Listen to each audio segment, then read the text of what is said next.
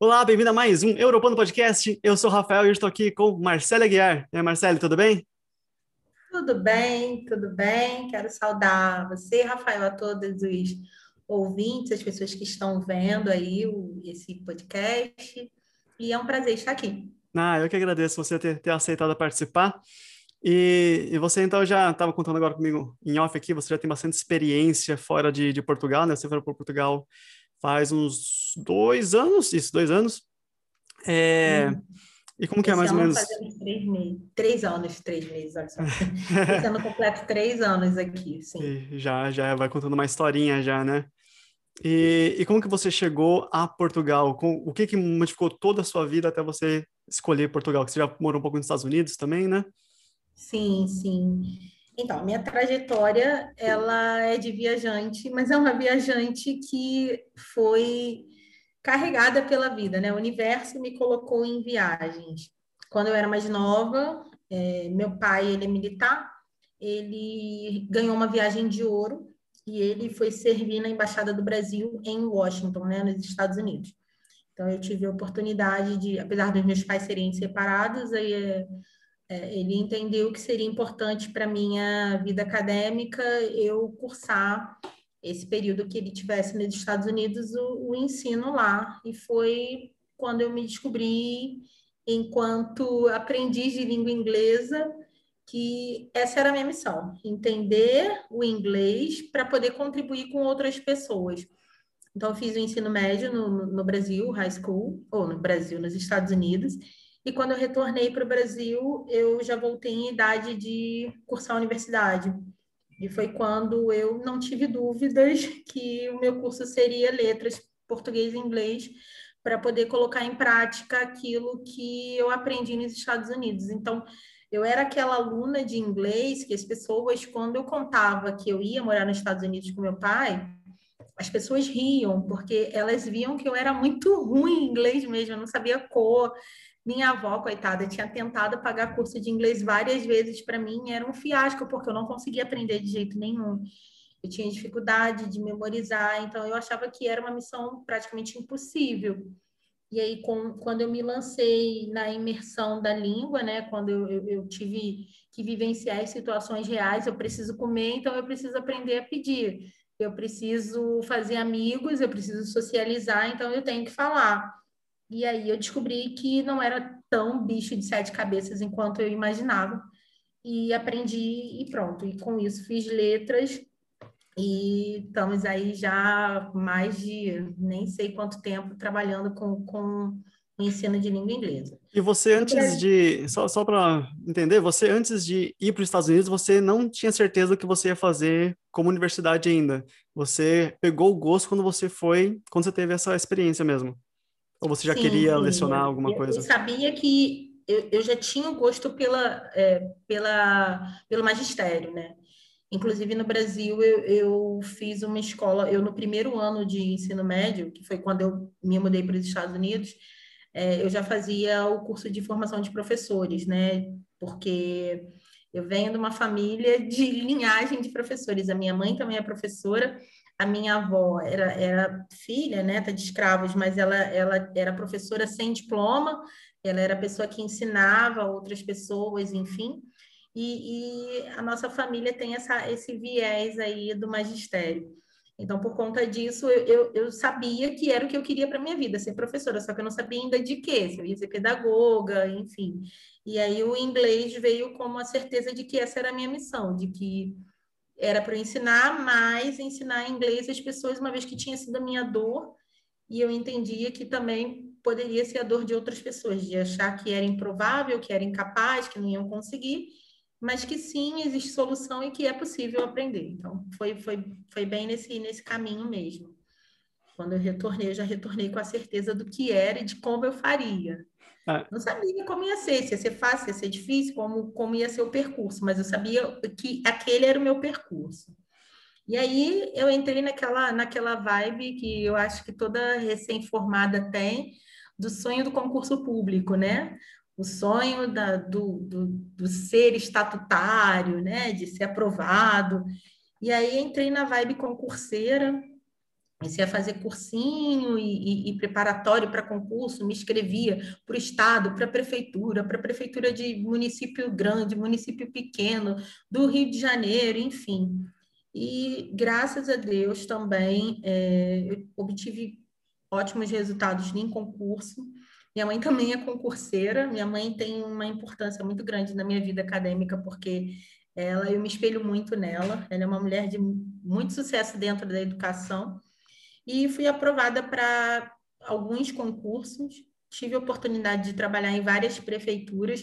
Eu estava numa prefeitura, era aprovada para outra, eu abandonava a matrícula, trancava e ia para outra. E as minhas duas, duas últimas matrículas foram mesmo na prefeitura do Rio de Janeiro, mas Rio de Janeiro mesmo, e como professora de inglês 40 horas e professora de inglês 16 horas, né? As duas matrículas conciliando. Eu trabalhei é, dentro de uma comunidade, na verdade foram várias comunidades, mas a final foi na favela da Pedreira e na favela do Chapadão, não sei quem está ouvindo se conhece, e é uma comunidade muito perigosa dentro do Rio de Janeiro, onde eu tive experiências assim que me constituíram enquanto ser humano, sabe, enquanto pessoa. Inclusive eu vivenciei algo que foi muito triste que foi a perda de uma aluna de 13 anos dentro da escola. Ela foi atingida por uma bala perdida em dia de aula e nós estávamos na escola no dia. Eu acho que foi o dia mais triste da minha vida enquanto professora. Foi esse e o dia do enterro dela, né? Porque todo o corpo docente, os colegas estávamos lá. E foi ali que eu comecei a refletir sobre é, que tipo de, de estado, no caso Rio de Janeiro, eu estava é, tendo para os meus filhos né? Nessa altura eu tinha um filho que devia ter, sei lá, uns 10 anos, e todo dia que eu ia para a escola eu ficava desesperada, porque apesar dele estudar num colégio que era particular, ele passava por caminhos que eram perigosos e alguns dias ele relatava, ah, mãe, eu, eu tive que deitar no chão do, da van porque nós passamos pela rua tal e lá estava tendo tiroteio. E eu comecei a ficar preocupada, porque assim, a prefeitura do Rio, é, ela, como eu tinha duas matrículas, meu salário não era tão ruim. É, e pelo tempo também, por eu ter é, pós-graduações e outras coisas, então o salário acaba que aumenta um pouco consoante ao, ao, ao seu nível de, de, de, escolaridade, né? O de, é, enfim, se você continua se aprimorando, você consegue aumentar um pouco o, o salário. Então, o salário não era algo que eu, que eu reclamasse, e, enfim, mas a questão da segurança, ela estava fazendo é, muita diferença para a gente, né? Enquanto pais. E eu já fazia, nessa altura, engravidei, tive o, o segundo filho, e nessa altura eu já cursava mestrado na, na, na Estadual do Rio de Janeiro, na UERJ, e comecei a, a, a me despertar para morar no exterior. Falei, não, não, não quero mais ficar no Brasil por conta dos meus filhos. Eu quero criá-los num lugar onde eles tenham liberdade, onde eles possam sair à rua, onde, enfim, eu não viva nessa, nessa prisão dentro de, de casa, né? Dentro do, era, era uma, uma pandemia, um lockdown sem, sem Covid. E aí comecei a estudar as universidades. Teve uma pessoa que é um compadre chamado Júnior, que tem uma importância também muito grande nessa decisão, porque ele e a família é, estavam se planejando para vir para cá, e ele me ligou e falou assim: Olha, é, se você quer se despedir de mim, então vem até a minha casa, porque eu estou me mudando para Portugal. Eu falei, mas você está se mudando para Portugal, por quê? Ele, porque está violento, por isso, por aquilo. Então, nós estamos há dois anos planejando essa viagem. A gente não falou isso para ninguém, mas agora está chegando a data da gente viajar e eu queria que você e sua família viessem para se despedir. Então, nós fomos até lá e aí nós ouvimos todo o, histórico, né? Todo, ele, ele historicizou toda essa, essa vontade que ele tinha, como ele tinha conseguido, o que, que eles tinham feito até então, onde eles tinham buscado informações, quais os canais de, de, de YouTube que eram fidedignos, que eles podiam, é, que eu poderia ter acesso a informações que eram verdadeiras, porque também tem muita gente que fala um monte de, de, de, de bobagem que, não, que não, não condiz com a realidade, né? E, enfim, essa jornada dele vir despertou o desejo para nós iniciarmos a nossa jornada também. Mas cada família é uma família, cada é, estímulo é, é um estímulo, cada família tem né, suas necessidades, tem a sua rotina. Então, é uma coisa muito, muito pessoal mesmo, muito. É, enfim, não adianta você se pautar só pela experiência do outro, você vai vivenciar e, exper e experimentar a, a, sua experiência. Então, meu esposo, ele, ele também foi um super parceiro, foi uma pessoa que abraçou a causa e falou: não, vamos a isso, vamos, vamos ver, vamos, a gente não vai fazer a loucura, assim, não vai ser leviano, vamos embora aí, mas vamos tentar da melhor forma possível fazer com que a coisa dê certo. E foi assim, eu, eu descobri que tinha muitas pessoas que vinham é, sem título de residência, sem nada, que simplesmente compravam uma passagem, vinham e tentavam a sorte. Em 2019... não era o nosso caso. Como? Desculpa. Não, só aqui, acho que foi em 2019 mesmo, ou finalzinho de 2018, que estava tendo até um incentivo do governo de brasileiros ir para Portugal, que eles estavam querendo é, uma, uma, força de trabalho, né, aumentar a força de trabalho de Portugal. E eu não sei se você Sim. chegou a pegar essa época, que eu acho que tava, eles estavam dando visto de residência mais fácil, né? Era mais, um pouco mais fácil de conseguir visto de residência nessa época. Sim, se for uma pessoa, assim, eu, eu não julgo e nem, e nem, assim, falo que é errado ou certo, mas, assim, se for uma pessoa solteira, sozinha, que pega o mochilão e vai e tenta sorte, existem casos de pessoas que chegaram aqui com 200 euros e hoje, enfim, tem dinheiro, e, e existem pessoas que chegaram aqui super preparadas e gastaram o dinheiro todo e tiveram que voltar para o Brasil sem nada. Então, cada caso é um caso, cada pessoa é pessoa. Existem pessoas que chegam aqui, ah, mas eu tenho diploma de nível superior, eu não trabalho como faxineira nem ferrando. Ah, eu tenho. Então, assim, é, depende do que cada pessoa está disposta a, a, assumir e sustentar pelo, pelo seu sonho, né? E, e, até, até que ponto esse sonho é importante para você. Eu cheguei no momento da minha vida que falei para meu esposo, para minha família, para todos o seguinte: todos, parece até um pouco prepotente que eu vou falar, mas não é, tá? É, é realmente o que eu penso. Todos os meus sonhos profissionais, é, até então, que era ser aprovada para um mestrado público no Brasil, que eu acho que a dificuldade de ser aprovada no mestrado público no Brasil é muito maior do que ser aprovada no mestrado público aqui, né? Uma vez que aqui também tem a questão da propina e tudo mais é, ser aprovada em concurso público, é, trabalhar em diferentes áreas de educação, inclusive assumir uma coordenação pedagógica de um município em, como coordenadora de professoras de inglês. Então, assim, todos os meus sonhos é, no âmbito profissional, eu acredito que eu alcan tinha alcançado até aquela data. Então, eu falei assim, agora o, o foco, o alvo não sou mais eu. Agora o foco são meus filhos. Então, independente do que eu for fazer, eu quero benefício para eles, eu quero que eles cresçam enquanto profissionais, enquanto pessoas, que eles tenham acesso a diferentes culturas e que eles voem, né? Uma oportunidade que eu tive nos Estados Unidos, mas retornei ao Brasil e que eu gostaria de, de dar, né, a eles. E eu, enquanto moça, enquanto mulher, enquanto negra, enquanto pessoa que era residente na, na, na, Baixada, né? Eu morava no Rio de Janeiro, na Pavuna, enquanto professora de favela, é, eu acreditava e acredito que, que é possível sim, não é fácil, mas que a gente precisa lutar e batalhar pelos nossos sonhos. E foi o que eu fiz. Tentei, não já tinha, então vamos correr atrás do sim. Tentei a candidatura, é, fiz todo o processo que a princípio, é, não foi fácil no sentido de não perceber muito bem quais eram as recomendações para a candidatura, porque estava em português de Portugal, e os termos e os documentos são completamente diferentes dos nossos termos e documentos. E aí tinha lá é, para aplicar com NARIC e tal, o que, que, que é NARIC? Então foi, foram muitas pesquisas é, muitos, muitos grupos de pessoas que também estavam naquele momento aplicando para a candidatura.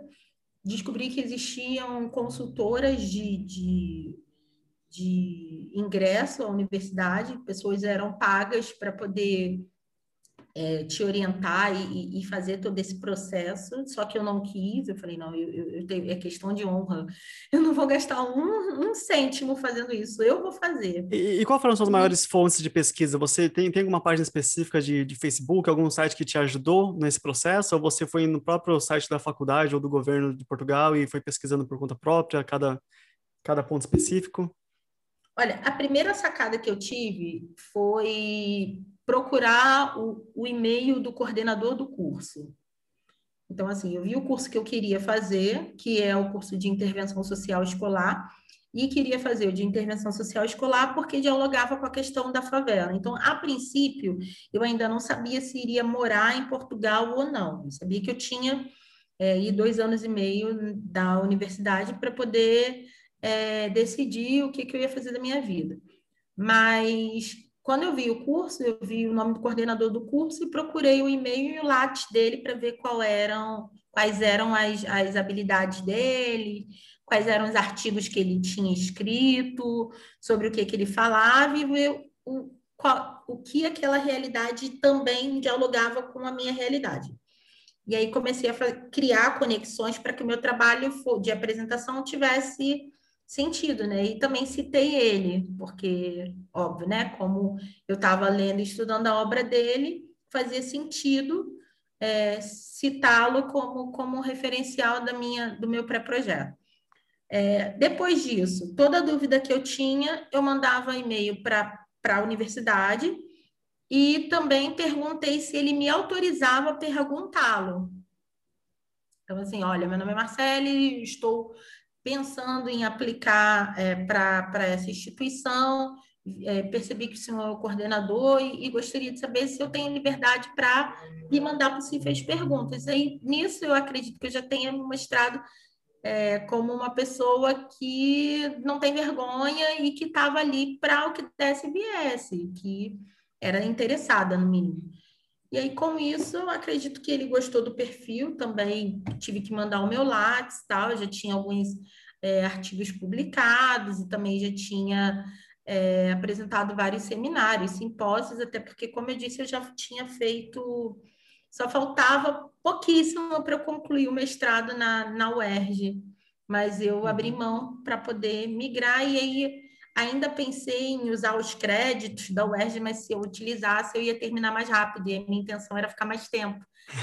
Então, tá certo. então eu falei, não, não vou usar os créditos. Mas utilizei é, uma coisa que foi super bacana, é que no dia que eu fui fazer a entrevista no consulado do Brasil, no, no em Botafogo, consulado de Portugal no, no, no Brasil, eu conheci algumas pessoas que também estavam é, tentando visto de estudante.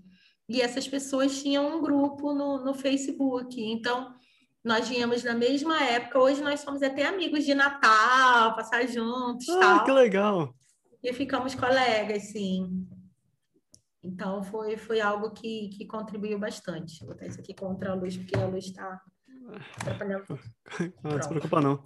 Ah, mas que legal. Você, e toda essa galera que você conheceu, hoje elas estão é, elas, elas ingressaram no mestrado também, elas estão. Mas elas não fazem o mesmo curso que você. Ou elas não, fazem também? Duas meninas fizeram, é, eram da minha sala. Assim, conheci aqui na mesma época. E uma delas que estava no aeroporto, no aeroporto, olha, no, no, no, consulado, ela faz numa outra universidade, mas que é perto daqui. Uhum. Então, tem a cidade de Castelo Branco, que é onde eu moro, ela mora na Covilhã, é tipo meia hora daqui para lá. E aí nós fizemos uma história de família, né? Porque ela também é casada, só que ela engravidou no Brasil, veio para cá grávida de muito pouco, fez o mestrado é, grávida, toda a parte é, presencial grávida, teve neném, neném dela agora tem um ano. Então ela estava sem a família, sem mãe, sem, sem toda a gente, e eu me tornei a família dela, né? De, de estar junto nesse momento, de compartilhar do nascimento da neném. Então, hoje é como se fosse minha irmã aqui em Portugal. e a gente se conheceu no consulado. Ah, que legal. E o, seu outro filho mais novo, ele é pequeno também, né? Sim, ele veio com seis meses. É, então, então vocês têm um perfil muito parecido. Você tem um filho que é um pouco mais velho, mas vocês têm o mesmo, você tem um perfil muito parecido, né? Então, vocês estão na Sim. mesma ideia de, em Portugal também, vocês estão passando pela mesma situação. É Sim. quase que natural, mas que legal que deu certo, que legal que vocês mantêm contato. E Gabi, passam... um beijo se você ouvir o podcast. Perfeito. É. E esse, esse mestrado que você fez, ele é de, de quanto tempo? É dois anos? É um ano presencial e um ano de tese? Sim, dois anos e meio que ele meio. é. E um ano de presencial, depois o outro ano ele é da tese. É, é até diferente falar, eu tenho algumas amigas que, que algumas professoras que foram minhas professoras da UERJ, que hoje se tornaram amigas, e, e quando eu falo em tese, ela, a primeira vez que eu falei em tese, ela falou assim, mas tu já está fazendo doutorado? Aí eu, não, ainda não, é mestrado. Ela, mas você falou em tese? Eu falei, não, é porque aqui tese é dissertação. E, e, enfim, a gente já fala tese, já fica na, já vai no natural. Aí ela, ah, tá. Então, só para deixar claro para quem está ouvindo no Brasil, é que aqui tese é a dissertação que nós chamamos no mestrado do Brasil. Então, a, a tese que eu estou fazendo está meio bugada agora nesse momento por conta do Covid, né? Como tudo, eu, eu faço estágio num, num, lar de acolhimento, como eu faço intervenção social escolar, é, eu atuo num lar de acolhimento com meninos que foram institucionalizados por vários motivos. É, a família perdeu a guarda da criança e ela foi colocada num lar de acolhimento aqui na cidade onde eu moro. Então, eu traço esse perfil, esse perfil escolar dessas crianças, né? Como é o diálogo entre o lar de acolhimento e a escola, se esses meninos têm algum tipo de, de problema de comportamentais e o que, que, é feito a partir do momento que é sinalizado que ele tem algum tipo de problema comportamental e como se traça esse, esse viés de autonomia, projeto de vida desses meninos, né? uma vez que eles foram privados da, da família. Então, essa é a minha pesquisa. Nossa, é, é bem complicado. E, e, quando você diz dessa casa de acolhimento, é como se fosse, não sei se entra como orfanato em si, mas é como se fosse um, orfanato e eles estão lá para ser preparados para manter a vida deles, a vida de, de estudos, a vida dele como um todo, mas eles também estão lá esperando a família voltar de certa forma ou eles estão ali para uma devida adoção ou eles estão... Então, são vários casos, né? É, dizem que quanto mais novos ainda são passivos de adoção, mas assim, os meninos que eu estudo, eles têm entre 12 e 18 anos. Então, já fica mais difícil serem adotados. E alguns estão cumprindo só uma medida. Por exemplo, os pais foram sinalizados, eles têm que é, cumprir algumas, algumas regras, e depois deles cumprirem todos os, os tudo que o juiz pediu, eles podem ter a família de novo. Ou não, já foi decretado perda total. E aí, se decretou perda total, não tem direito nem a ter acesso à criança depois. Tem alguns que vão aos fins de semana ver a família. Então, depende do, do caso de cada, cada um dos meninos, né? E, e quando você quando você chegou aí, você já chegou então fazendo mestrado. Você pegou, você saiu do Brasil já com mestrado certo para fazer em Portugal e Sim. tinha. E tem, eles te dão alguma bolsa para fazer o mestrado ou ele é, eles te dão o curso em si, né? Então não tem bolsa? Não. Assim, eu não sei te dizer se. Acredito que exista a bolsa, tem a bolsa sanduíche de doutorado tal, mas assim, geralmente os estudantes internacionais eles pagam, aliás, os estudantes pagam todos os, os internacionais e os, e os, e os nativos, né, portugueses. Entretanto, a bolsa de estudante internacional é um pouco maior. O que a gente paga aqui se chama propina, tá, gente? A mensalidade aqui em Portugal se chama propina. Então, a propina se paga um pouco mais do que o estudante português, sendo que nós brasileiros, a nossa propina ainda é um pouco menor do que o estudante internacional. Então, assim, se o estudante internacional é um estudante da China, por exemplo, ele paga mais do que eu que sou brasileira. E eu que sou brasileira pago mais do que um, um, um português. mas ela é paga. Eles te dão um valor anual do curso e aí você pode parcelar, pelo menos na minha universidade. Existem outras que não podem. Tem que pagar o valor total anual da, da universidade. Então, as pessoas, o que as pessoas fazem é juntam dinheiro e aí vão e, e, e pagam de uma, de uma vez só. Mas na minha universidade pode parcelar em 10 vezes. Então, uhum. eles dão um valor, ah, esse curso é dos 2 mil euros. Então, você paga 10 de 200 euros. E é, paga todo mês, enfim, até o final. E, e, se a faculdade não te dava uma bolsa, como que você conseguiu, que estratégia você usou para conseguir conciliar a sua chegada em Portugal, essa vida nova, essa vida diferente, com mais os estudos ainda? É... Nós orque orquestramos tudo, assim, foi tudo, como eu disse, a gente teve pouco tempo, mas foi tudo muito bem planejado. Na Prefeitura do Rio, a, quando você tem um bebê, você tem um ano de licença. Os outros municípios são seis meses, mas graças a Deus a Prefeitura do Rio são, é, é um ano. Então, eu estava de licença maternidade quando eu vim. Então, eu tinha seis meses de salário ainda, porque quando eu vim, então, eu tinha seis meses, eu ainda tinha seis meses para receber. Então, esse dinheiro foi crucial para a gente, porque a gente não sabia quando a gente ia conseguir, é, além de venda de carro, de venda de imóveis, tal, assim, a gente zerou a casa é, e, e a gente tinha esses seis meses. A princípio, meu marido começou a trabalhar ainda antes que eu. Ele trabalhava na área da saúde aí no Brasil, aí teve que calçar a sandália da umidade e foi para a área de construção civil. Foi trabalhar como. Começou como auxiliar de, de, de pedreiro mesmo. E eu também calcei a saudade. Eu não precisei calçar porque eu sempre tive, eu sempre fui muito pé no chão. Mas é, quando, dinheiro, quando a gente sabia que ia acabar a licença maternidade, que a gente não teria mais esse recurso do Brasil, eu comecei a procurar emprego. E emprego que fosse em horário laboral, porque a, a faculdade era pós-laboral, né? Então, eu tinha as aulas presenciais.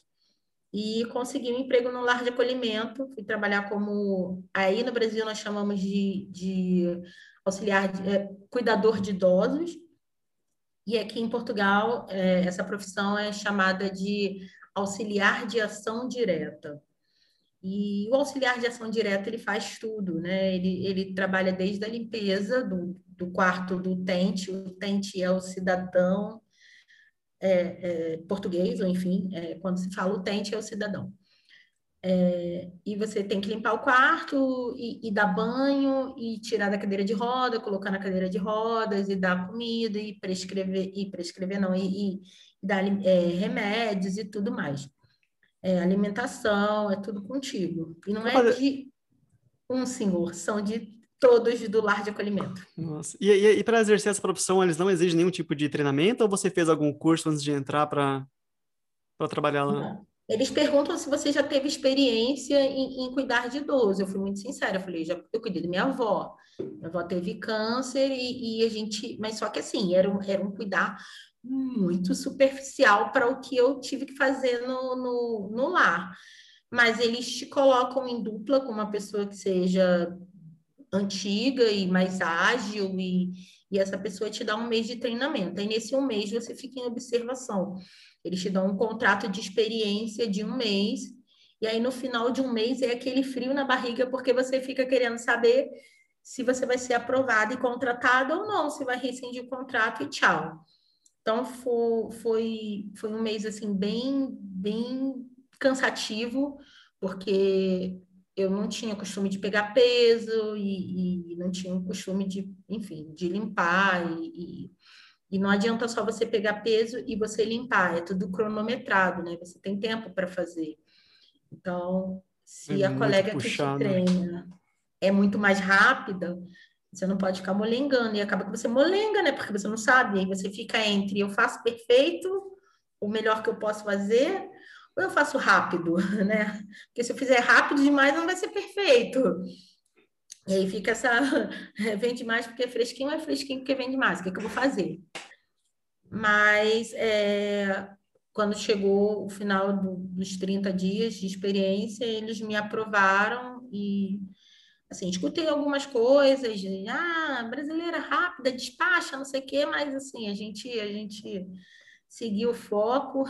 Como diz meu marido, eu ia em busca dos três pontos para sair com a vitória. Exatamente. Aí fluiu. E, quando, e, e foi certinho, assim, quando acabou o dinheiro, no caso, acabou a licença, que aí eu tinha que dar resposta é, entre ficar ou não, se ia voltar, se não ia ficar, que foi quando saiu é, o pedido para ir ao Brasil, para ver se eles iam exonerar, se ia...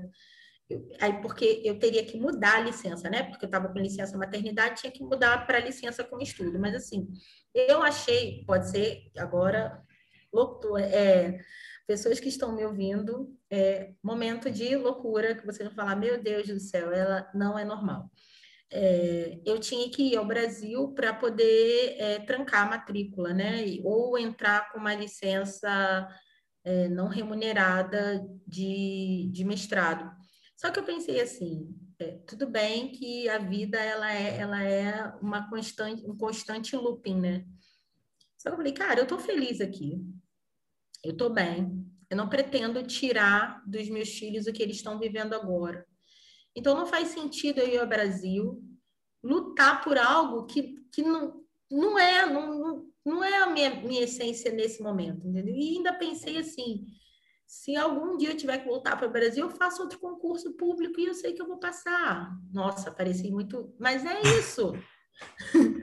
Então, eu, eu não fui, perdi a matrícula, já saiu minha exoneração, me mandaram, a minha ex-diretora mandou o, o, diário oficial com meu nomezinho lá, eu olhei, fiquei triste um dia, no outro dia eu levantei e falei, bola para frente, e é. eu escolhi.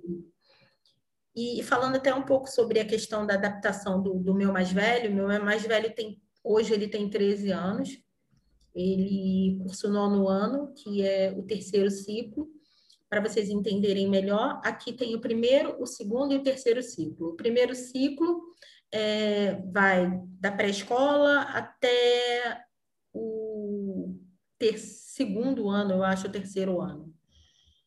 Tomara que eu não esteja falando besteira. O segundo ciclo é do quarto, quinto e sexto ano. E o terceiro ciclo é o sétimo, oitavo e o nono ano.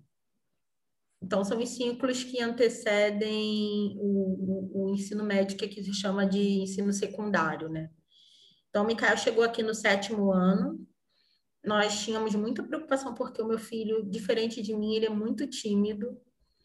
E ele vivenciava uma escola com amigos de sempre, né? Da vida. Ele cresceu com os coleguinhas dele da escola e nós ficamos muito preocupados. E também o meu filho ele tem black, né? Depois, se vocês quiserem dar uma olhada lá no Instagram, ele tem o, o blackzinho assim, power dele, os dois.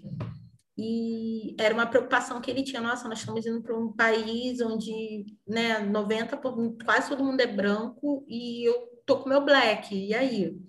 Falei, você tem que ser você mesmo. Você tem que se você não se amar, ninguém vai te amar. Você tem que se amar e fazer com que os outros aceitem. Aceita que dói menos. Você veio e você está aqui. Agora é fato, você existe. E ele veio e graças a Deus assim ele se ele foi muito bem recebido, ele foi muito bem acolhido na escola. Ele tem agora o grupinho dele do sétimo ano até o nono ano, é, são as mesmas pessoas, os mesmos coleguinhas e eles aqui eles mantêm a mesma turma também. Então, a turma que foi no sétimo é a turma do oitavo, que é a turma do nono, que é a turma que vai para o ensino médio junto.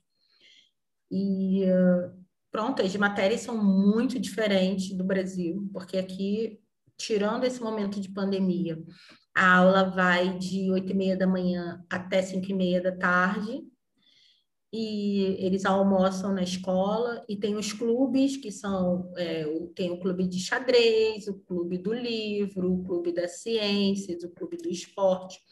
E aí a criança escolhe qual é a praia dela, o que, que ele se sente melhor em estar tá cursando. Mikael foi para o clube de tecnologia e estava lá descobrindo coisas, enfim e você vê, e fora que a, a questão dos idiomas aqui, que é minha praia, que foi a primeira coisa, não, isso aqui eu posso forçar, porque isso aqui eu entendo.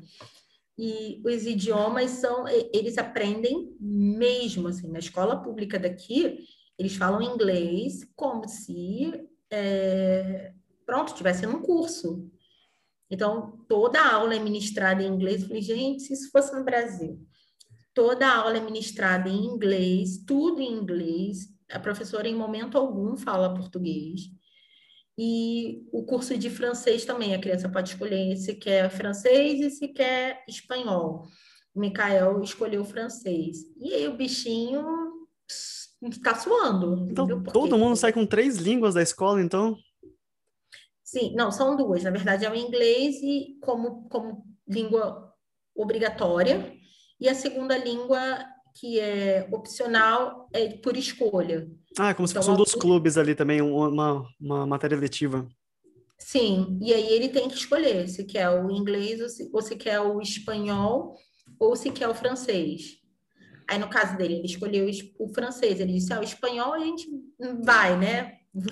Se vira. Agora, o francês não. O francês, se você ouvir um francês falando, a probabilidade de entender é, é muito menor do que entendendo espanhol. Então, ele foi por assimilação. E o Mikael também tem essa, essa vantagem, porque eu, eu até mostro isso um pouco no meu Instagram, agora com o Theo, mas eu fiz um processo bilíngue, né? Eu, eu, eu trabalhei o bilinguismo no, no Micael desde a barriga, então eu contava histórias em inglês, eu cantava em inglês, apresentei vários vídeos tal, então o Micael ele cresceu, ele, ele não sabia distinguir entre, entre o português e o inglês. Então hoje ele é bilíngue, ele consegue se comunicar perfeitamente em inglês. E eu estou tentando esse processo agora de novo com o Teodoro, né? Então a gente está tá na luta aí, mas, mas tá fluindo, tá fluindo. Ai, que sonho chegar em um nível que eu não sei diferenciar português e inglês, é tudo o mesmo nível de facilidade de entender e falar. eu, na, no meu ensino é, no Brasil, que eu também estudei em escola pública, eu tive aula opcional também de. Não foi opcional, mas era uma aula mais simples de espanhol, então ninguém da sala aprendeu nada. E de inglês eu tive por três anos, eu acho mas era 70% feito em, em português, né? Então era meio que tradução. Ah, dog significa cachorro e por aí vai, né? Explicando o que era cada coisa. E realmente não, não tem a mesma base. Se bem que isso foi né, mais de 10 anos atrás. É, não sei como que evoluiu. Tenha certeza de que é igual. e, e, é legal. Eu, eu ia falar aqui, talvez, em Portugal, porque eles sabem que é um país que é um pouco mais. Como fala? É, mais ligado às outras culturas, né? Porque está na Europa, então na Europa é mais fácil acesso entre outras nacionalidades. Mas no Brasil, querendo ou não, tem uma, é uma parcela mínima de brasileiros que realmente falam inglês. E, e usa-se muito, né? Nas empresas, que não tem turismo. No Rio de Janeiro tem muito turismo. E não, não se dá a devida atenção que, que deveria ter, né? Mas eu, eu posso dizer, assim, um pouco pelo, pela realidade que, que eu vivia lá na, na escola. É, eu trabalhava dentro da favela. As crianças que moravam na favela, dificilmente elas saíam do, daquele território para ir para outros lugares. Então, algumas, é, não generalizando, óbvio que, enfim, tem todo tipo de pessoa que mora na, na, na favela. Mas, assim, eu tinha alunos que, por exemplo, nunca tinham ido ao cinema. Eu tinha alunos que nunca tinham ido na praia de Copacabana, por exemplo, não conheciam, só tinham visto na televisão. Então, assim, a primeira pergunta que eles fazem quando você entra na sala para dar aula de inglês é: mas para que, que eu vou usar isso? Se é tão distante da realidade, se eles nunca, nunca viram nenhum estrangeiro na frente deles. E, assim, se eles veem uma pessoa da, da Argentina falando inglês, ou espanhol, ou qualquer coisa, ele já fica assim, meu Deus, porque é algo realmente. Então, era um trabalho que eu tinha de, primeiro, ressignificar, mostrar para eles o porquê e o para quê. Inclusive, nós tínhamos uma parceria com a Infraero, que antes da infra, de né, privatizarem tudo, e nós fazíamos um passeio dessas crianças até o aeroporto, e nós apresentávamos é, a importância do inglês, porque a aeromoça respondia para eles qual era a importância do inglês, porque o, o, a menina que fazia o check-in respondia. Então, nós fazíamos uma visita guiada até com o senhor Jorge, não sei se você ouviu, estou aqui, Marcele, e, e, era algo assim mágico. Eu me sentia super realizada em fazer aquele trabalho, porque no final daquele dia, assim, eu, eu olhava no, no, olho daquelas crianças, assim, a mágica, sabe? A magia, caramba!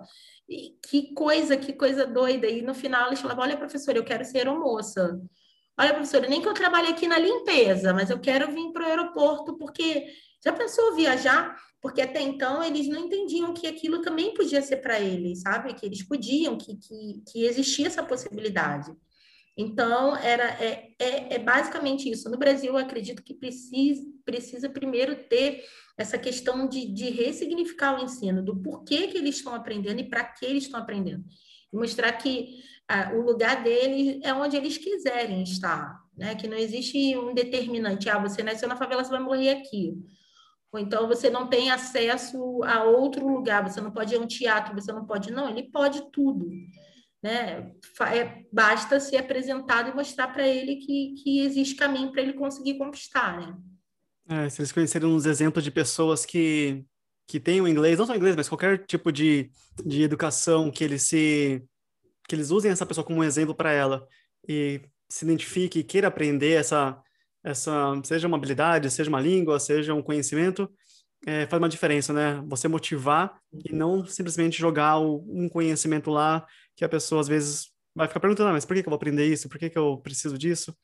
Então é um é, faz muita diferença mesmo você ter a oportunidade de pegar a criançada e levar para um para aeroporto, para seja o que for, e elas conseguirem se motivar de certa forma.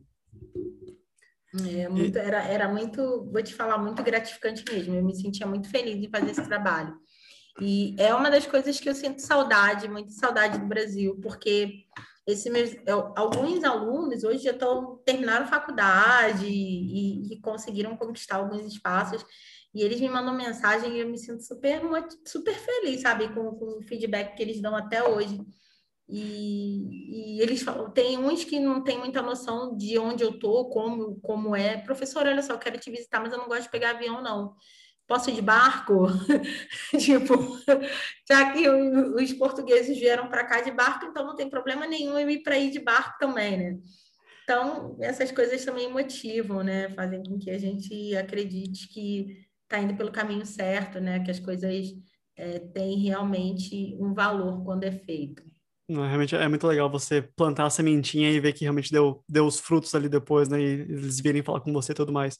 Só que você não deixou de, de, de ensinar o inglês para a turma também, não, né? Estava comentando que você ainda, ainda dá aula. Sim, sim. foi, foi uma, uma, uma ressignificação pós-pandêmica, porque isso é até uma, uma coisa super importante que eu vou falar para você que está aqui na Europa ou para, enfim, quem está no Brasil e tem desejo de vir para cá e é professor e fez licenciatura, é, as pessoas sempre vão querer te dizer onde é o seu lugar. Cabe a você saber onde você quer chegar. Porque as pessoas vão dizer que você não pode, que não vai conseguir, que teu diploma não vale nada, que você estudou no Brasil, que tem que estudar aqui. E, enfim, uma coisa que eu percebi muito aqui em Portugal é que tem é, um número muito maior do que eu não posso precisar em, em, em percentual. Mas, assim, eu imaginava que o número de, de, de pessoas que, que têm um nível superior fosse muito maior do que é.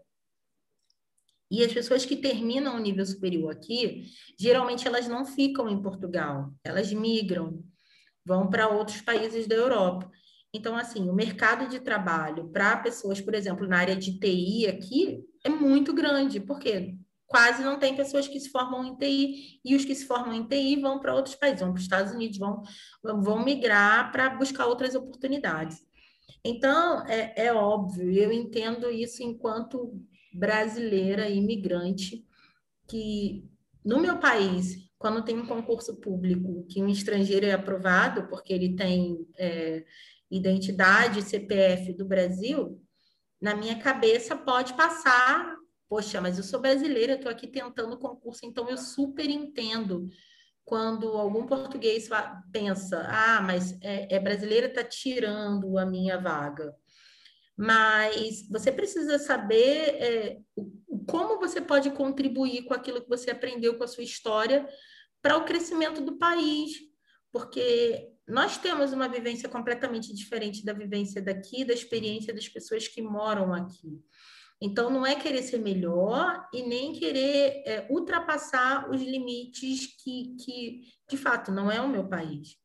Mas tentar agregar, tentar somar com aquilo que eu sei para poder contribuir para o benefício do país que eu moro hoje. Então, é, quando eu cheguei e eu fui trabalhar no lar de acolhimento, eu não fazia ideia de onde eu poderia chegar. Eu me condicionei àquela profissão, o que me ajudou muito a entender a cultura, porque eu acho que você precisa não é você chegar num outro país e falar, sou brasileira, eu ouço o som do jeito que eu quiser, eu danço do jeito que eu quiser, minha casa. Não, não é nossa casa. A gente tem, quando você vai na casa de uma outra pessoa, existem regras e protocolos que a gente tem que cumprir. Você não vai abrir a geladeira, não vai pegar nada, você tem a casa do outro, você se adequa e vai até onde ele te dá liberdade. Né? Mas você precisa saber quem você é. Então, no caso de Portugal, é, foi muito importante eu ter essa experiência, porque eu conversei com idosos, eu soube é, coisas que me, me tornaram mais consciente, porque eu não sabia, na verdade, nada sobre Portugal, né? Nós temos uma visão brasileira muito, muito piada, ah, português é isso, português é aquilo, e, e, é uma coisa muito superficial, e Portugal é muito além do que do imaginário social, né? Do que, é, do que nós dizemos como verdade no Brasil. Então, música, ah, que tipo de música portuguesa você gosta? Fado. que mais? Acabou, ninguém sabe mais. Ah, que tipo de, de, de... Quem são os melhores jogadores de futebol do, de Portugal? Cristiano Ronaldo. Quem mais? Acabou. Sabe? Então, o nosso conhecimento enquanto brasileiro é muito limitado, né? A cultura do outro.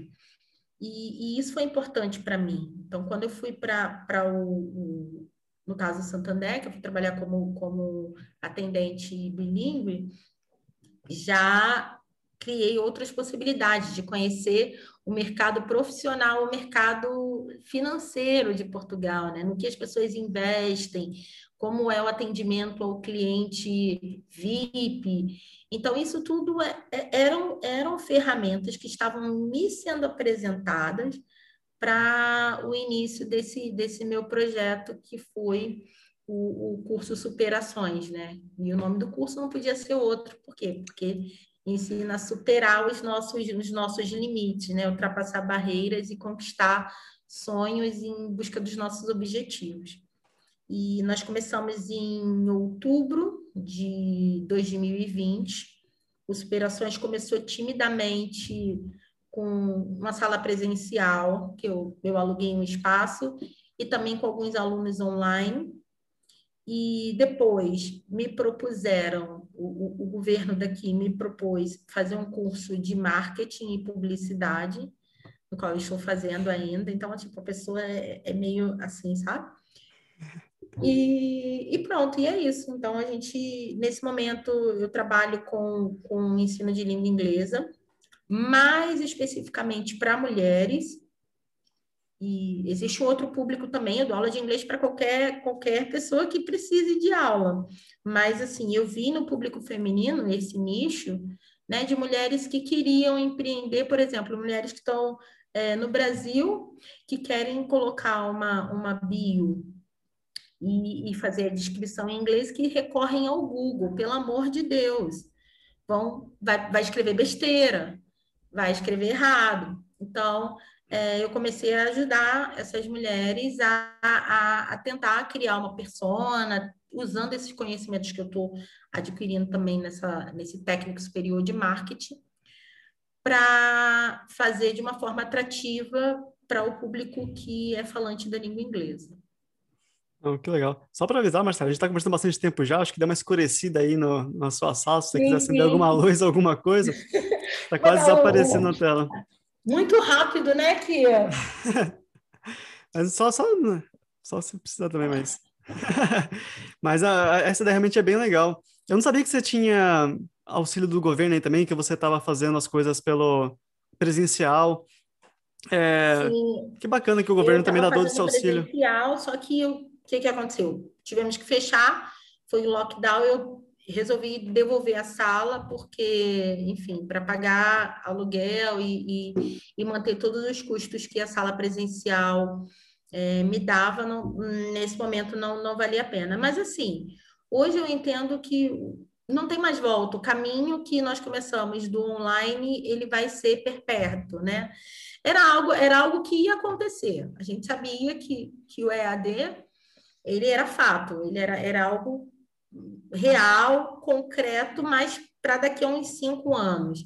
Então, o Covid veio para fazer com que isso fosse acelerado e, e, pronto, eu acredito que não muda mais, vai aumentar mais essa, essa procura e essa busca pelo online, porque é a mesma coisa que você pode fazer saindo da sua casa, gastando gasolina e, e se arrumando, você pode fazer sentada na, na sua poltrona. Então, é, e, e hoje eu contar... tenho alunos, eu fiz uma pesquisa, eu tenho alunos online que eu pergunto, ah, se eu fosse é, abrir de novo para dar aula presencial, você gostaria de, de vir presencial? E quase 90% deles dizem que não, que querem manter o formato online. Então, então, eu, eu, gosto bastante do formato presencial, dependendo do que você for estudar, dependendo do, que é.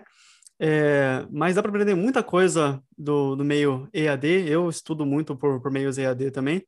E a, e a qualidade de vida que te dá, dependendo de, do quão distante você mora realmente do lugar que você vai ter a aula, ou o curso, ou seja o que for o trabalho, é, é muito diferente. Às vezes você pode perder mais de uma hora para você se locomover ao trabalho, e é só para se locomover ao trabalho, não. Tem tempo que perdido no seu dia, que você poderia estar utilizando de outra forma. Então, com certeza é algo que é, também acho que seria algo que no futuro ia ser mais normal, que nem se pode daqui uns cinco anos talvez. E eu e essa pandemia meio que adiantou esse processo e muitas profissões, muitos cursos vão ser meio que 100% agora à distância e cada vez mais as pessoas vão estar se é, preparando e aprendendo como você ter o melhor benefício disso possível de um treinamento à distância em vez de ser presencial. Então, os, as ferramentas que a gente está usando para aprender e para ensinar estão estão se moldando, estão se melhorando e as pessoas estão entendendo como que funciona também. Então, vai deixar de ser uma barreira você realmente precisar ter um espaço físico é, para ter uma, uma, qualidade de ensino melhor. Não necessariamente você vai ter uma qualidade de ensino melhor hoje em dia com, com e tudo mais, dá para suprir todas as necessidades. Sim, sim. E, até pegando o gancho do que, do que você disse, as pessoas elas têm necessidades que elas precisam ter essas necessidades sanadas e às vezes você precisar ir até o local, por exemplo, academia. As pessoas precisavam ir até a academia para poder fazer a ginástica. Hoje em dia, muita gente treinando online.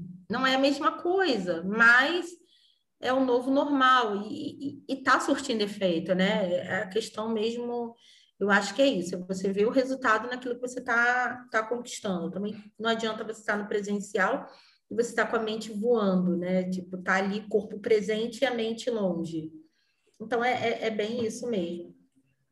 Só um comentário na academia. Quantas vezes você já deixou na academia também por preguiça? Porque tinha que ir presencial, mas já que é em casa, tá em casa eu faço. Não tem como fugir, já tô aqui mesmo. Não tem como fugir, já tá ali, vai ter que fazer. Não tem desculpa para dar. É, e mesmo Desse serve para aula, serve para tudo. E o, e o seu curso sendo de dois anos e meio, você acabando, Sim. então ele tá para acabar. Ele acabando, você continua em Portugal? Você agora já está residente? Conseguiu tudo que você precisava para se manter, tá estável no, no, no país?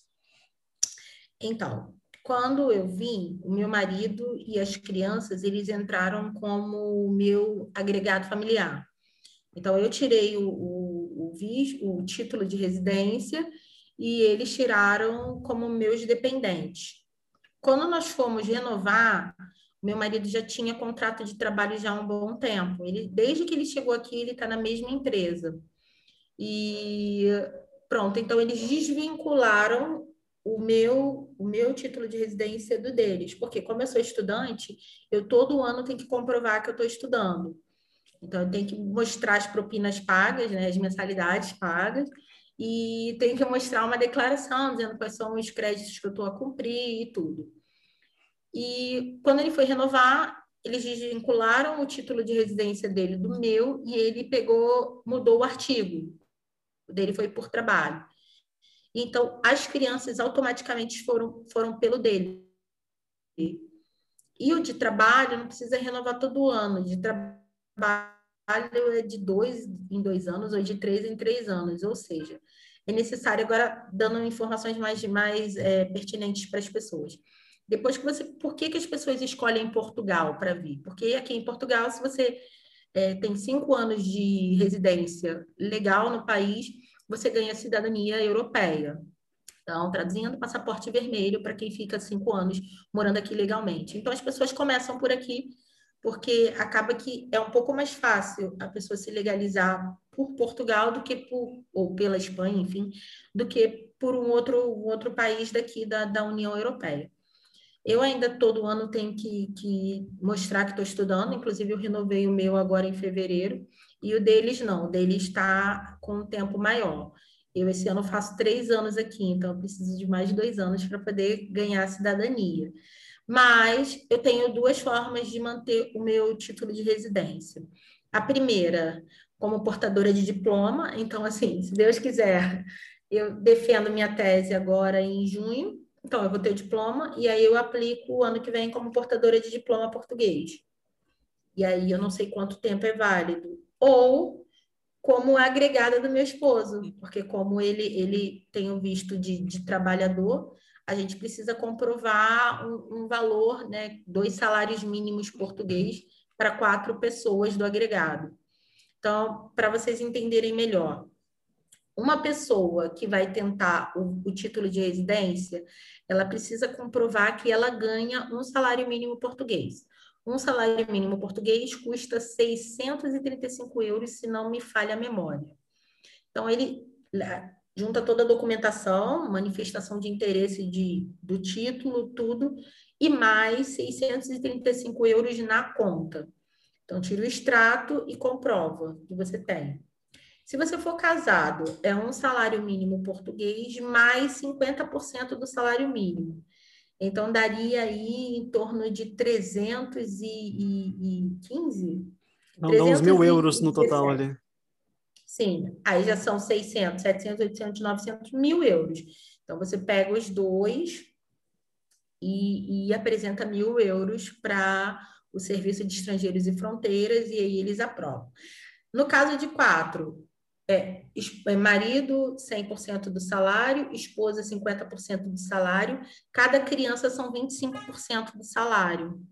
Então, dá em torno de dois salários mínimos portugueses. Então, se você tiver 1.300 euros, você comprova que tem como meio de subsistência, como viver aqui no país. E aí eles dão o título de residência. Se tiver menos que isso, eles não liberam.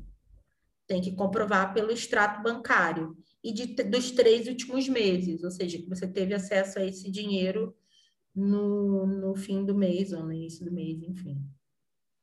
E, e então é isso, eu tenho outras possibilidades de, de renovar como estudante que concluiu o diploma, e aí eu renovo, ou como agregada do, do meu esposo. Outra coisa importante também, que, que vale ressaltar para as pessoas que estão aqui em Portugal, se você tem título de residência, você consegue o Estatuto de Igualdade dos Direitos. Isso é uma coisa que eles não costumam falar, assim, a torta de direito, tipo, ah, todo mundo tem direito ao Estatuto de Igualdade, mas, assim, é só você ir buscar no site do CEF, onde diz Estatuto de Igualdade dos Direitos, porque é uma, eu não sei dizer o ano, mas é uma parceria que Portugal tem um acordo entre Portugal e o Brasil para conceder os direitos civis a portugueses que moram no Brasil e a brasileiros que moram aqui em Portugal. Então, você ganha o direito, antes de receber a cidadania portuguesa, antes desses cinco anos, você ganha direito ao voto, você ganha direito a, a, fazer concurso público, né? Porque vocês sabem, como eu falei, é minha praia. Então, esse é o meu objetivo de vida, só, só, só para ter um gostinho de dizer, passei no concurso público em Portugal, mesmo que eu não assume uma empresa bombe e eu consiga muitos alunos e eu não queira é, seguir essa linha, né, é, estatutária, enfim, mas né, não tem como, senão não é seria É um dos objetivos aí também. É um... tem que ser ticado. Sim. E até sobre isso, tem algumas lives salvas no meu, no meu Instagram sobre é, validação, sobre reconhecimento de, de, diploma. Então, eu acho que eu estava falando sobre isso e eu, e eu parei. É, se você tem um diploma de licenciatura, né? Licenciatura, aqui em Portugal, toda faculdade é licenciatura. Aqui no Brasil nós temos a diferença do bacharelado para a licenciatura, né? Licenciatura é para quem vai dar aula e o bacharelado é quando você se torna especialista naquilo, não necessariamente você pode dar aula com o diploma. Aqui é diferente, aqui tem o Tratado de Bolonha, tem pré-Bolonha, pós-Bolonha, é um pouquinho diferente, mas assim, o que é de importante tem nisso é que se você tem a licenciatura no Brasil, se você fez a faculdade no Brasil para ser professor, e você é professor de matemática, história, inglês, enfim, é, tem esse também esse tra tratado que o professor brasileiro pode dar aula aqui em Portugal. E aí ele entra com o processo no que seria o MEC daqui, e esse processo te dá o reconhecimento de, de qualificação profissional. Esse é o nome correto. Reconhecimento de qualificação profissional. Com esse reconhecimento de qualificação profissional, você tenta concurso aqui. E nesse momento, eu estou é, nesse processo de reconhecimento de qualificação profissional e conheci uma pessoa que é professora da Universidade do Porto, carioca como eu, uma pessoa super gente boa, super alto astral, que está aí para ajudar mesmo a, a galera brasileira. E ela tem feito lives comigo e orientado essas pessoas que ainda não entraram nesse processo gratuitamente. Ela está fazendo isso por amor mesmo. E tem vários vídeos explicando como, como o professor brasileiro que mora aqui em Portugal pode reconhecer o diploma para poder atuar aqui como professor público. E você está mostrando um pouco disso no seu Instagram, os seus passos a passos, o que, que você está fazendo para fazer essa. Ah, que legal. Sim, sim. Eu vou, eu vou deixar todos, depois você me passa certinho, mas eu vou deixar todos os, os seus contatos aqui embaixo também, que você quiser compartilhar com a galera. Eles podem acompanhar ah, tudo que você está fazendo por aí também. E aí consegue entender um pouco mais a fundo um pouco disso tudo. Até se alguém tiver alguma pergunta sobre o processo de candidatura depois para as faculdades, não só para o mestrado, mas também para questão de licenciaturas, que no caso é qualquer faculdade, a cidade de Castelo Branco, que agora tem se tornado uma cidade mais universitária, assim, quando eu cheguei aqui não tinha quase brasileiro, agora é um brasileiro a cada esquina, gente, principalmente universitários que têm vindo, né, porque é uma universidade que é diferente da Universidade do Porto e de Lisboa, que são as universidades mais no centro, portanto, mais caras, né? Então, as pessoas que têm buscado também pelo preço é, e pela calmaria, né? Porque a minha cidade é uma cidade muito calma, é como se fosse Campinas aí no, no, no Brasil, sabe? Uma cidade interior mesmo, onde tem plantação de, de, de, de de tudo que você imaginar. Tem, oliva, sabe? bastante oliva. É, muita, muita, muita, muito. O pessoal dá várias, várias garrafas de, de azeite, de presente, e tem ovelha, então é, é um lugar bem, bem interior, sabe? Você toma vinho artesanal em qualquer lugar, e é, é assim, é diferente. Lisboa e Porto ainda lembra um pouquinho Rio de Janeiro, né? Tem um pouquinho de, de mais carros na rua. Aqui não, aqui é uma criança de 7, 8 anos já vai para a escola sozinha. Um pouco mais de qualidade de vida, um pouco mais de sossego também. Tudo que eu pedi a Deus.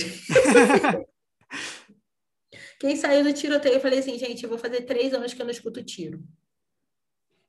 Nossa, eu, eu escutava quase todo dia. Isso eu, não tem preço, né? É, então, na, eu, eu ouço muita gente falando isso, principalmente do Rio, eu não sei se é azar das pessoas que eu. Não, não é azar, mas coincidência das pessoas que eu converso que moram no Rio, mas eu nunca ouvi tiro, barulho de tiro, né? Eu morava no interior aqui do, do, de São Paulo, não é uma cidade muito perigosa. Eu nunca ouvi barulho de tiro. E a galera falava que realmente, tipo, às vezes não tá perto, mas você sabe que o barulho que tá vindo é de tiro. E para mim é uma realidade tão diferente, é um absurdo saber que isso realmente acontece. E, e as, as, pessoas que eu costumo conversar, o, meu novo ciclo de amizade das pessoas que moravam no Rio, são os meus amigos agora que estão morando no, é, normalmente na Irlanda, né? E é legal você ver que a galera realmente é, buscou uma vida diferente, estão conseguindo alcançar uma vida diferente, é, de, uma, de, uma, realidade tão diferente que, nossa, eu, eu, não consigo entender como que chega a ser normal ouvir barulho de tiro, mas que, que é uma realidade. Muito, e assim, meus colegas do que vou divulgar também, né, o podcast para toda a gente poder ouvir. E meus colegas do Rio de Janeiro, um beijo a todos vocês, professores da, da Escola Daniel Pisa. E assim, várias vezes eu e outros colegas a gente tinha que deitar no chão no meio do tiroteio, né? Tipo, arrancar o menino da janela porque estava gritando porque estava sendo invadida a comunidade e o primo dela está na boca, e o irmão está na boca de fumo. Então, assim, desespero de uma criança tão pequena ainda, tipo 11, 12 anos, sendo exposta àquele tipo de realidade, né? Então, assim, são verdadeiros guerreiros, todos os colegas, os diretores, as pessoas que estão lá ainda. Assim, para mim hoje é uma realidade distante no sentido de que não é mais o meu dia a dia. Eu até tive muita pena de sair do grupo do WhatsApp da escola, então eu vivenciei quase que por seis meses aqui em Portugal ainda o horário de entrada, os professores dizendo, ah, estou atrasado, segurem a turma para mim e tal. Eu, eu tinha pena de sair do, do, grupo do WhatsApp porque era a forma que eu mantinha a chama acesa, né, de estar ali. Mas aí me arrancaram do grupo, depois eu falei, graças a Deus, porque eu também sofria junto, né? Ah, Caveirão tá entrando, gente, olha, segura a turma aí, não sei o quê. Então, era muito real aquilo.